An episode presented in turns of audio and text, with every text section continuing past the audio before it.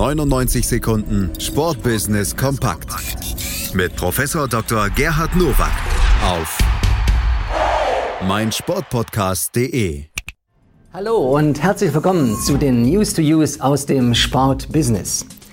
Der frühere Fußballnationalspieler und Champions League-Sieger Stefan Effenberg startet eine zweite Karriere. Als Angestellter bei der Volks- und Raiffeisenbank Bad Salzungen-Schmalkalden. Wie der Spiegel kürzlich berichtete, hat dort Atletico Madrid einen 10 Millionen Euro Kredit abgeholt. Auch Bundesligisten haben dort ein Konto. Zur Qualifizierung nimmt Effenberg seit April an einem modulartigen Managementprogramm der Akademie Deutsche Genossenschaften teil. Normalerweise ist dieser Kurs nur Bankvorständen vorbehalten.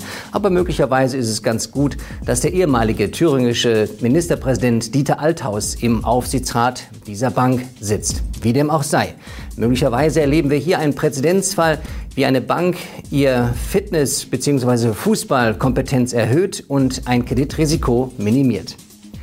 Vor einem Jahr hat die UEFA ein eigenes Sponsoringpaket für Frauenfußballwettbewerbe ausgeschrieben und nun präsentiert der Europäische Verband mit Visa einen Großsponsor, der sich für sieben Jahre engagiert. Im Rahmen der Partnerschaft wirbt Visa bei allen Wettbewerben, so auch bei der Women's Champions League und der Women's Euro. Die Europameisterschaft, die alle vier Jahre und das nächste Mal 2021 in England stattfindet.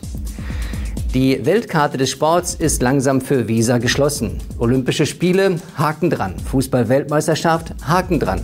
Formel 1, Formel E und so weiter. Jetzt nun die UEFA.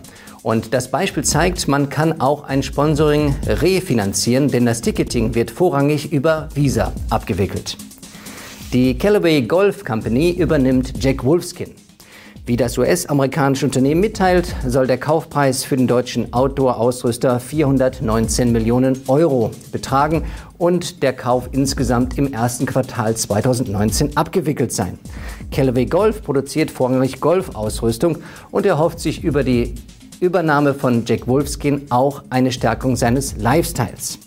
Jack Wolfskin hat seinen Sitz im hessischen Idstein und will in diesem Jahr 334 Millionen Euro umsetzen.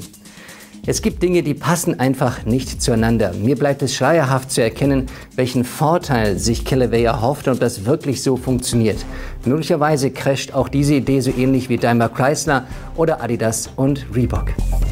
Das waren sie, die News to Use für diese Woche. Ich wünsche Ihnen gutes Sportbusiness. 99 Sekunden Sportbusiness kompakt mit Professor Dr. Gerhard Nowak auf meinsportpodcast.de. Sport für die Ohren.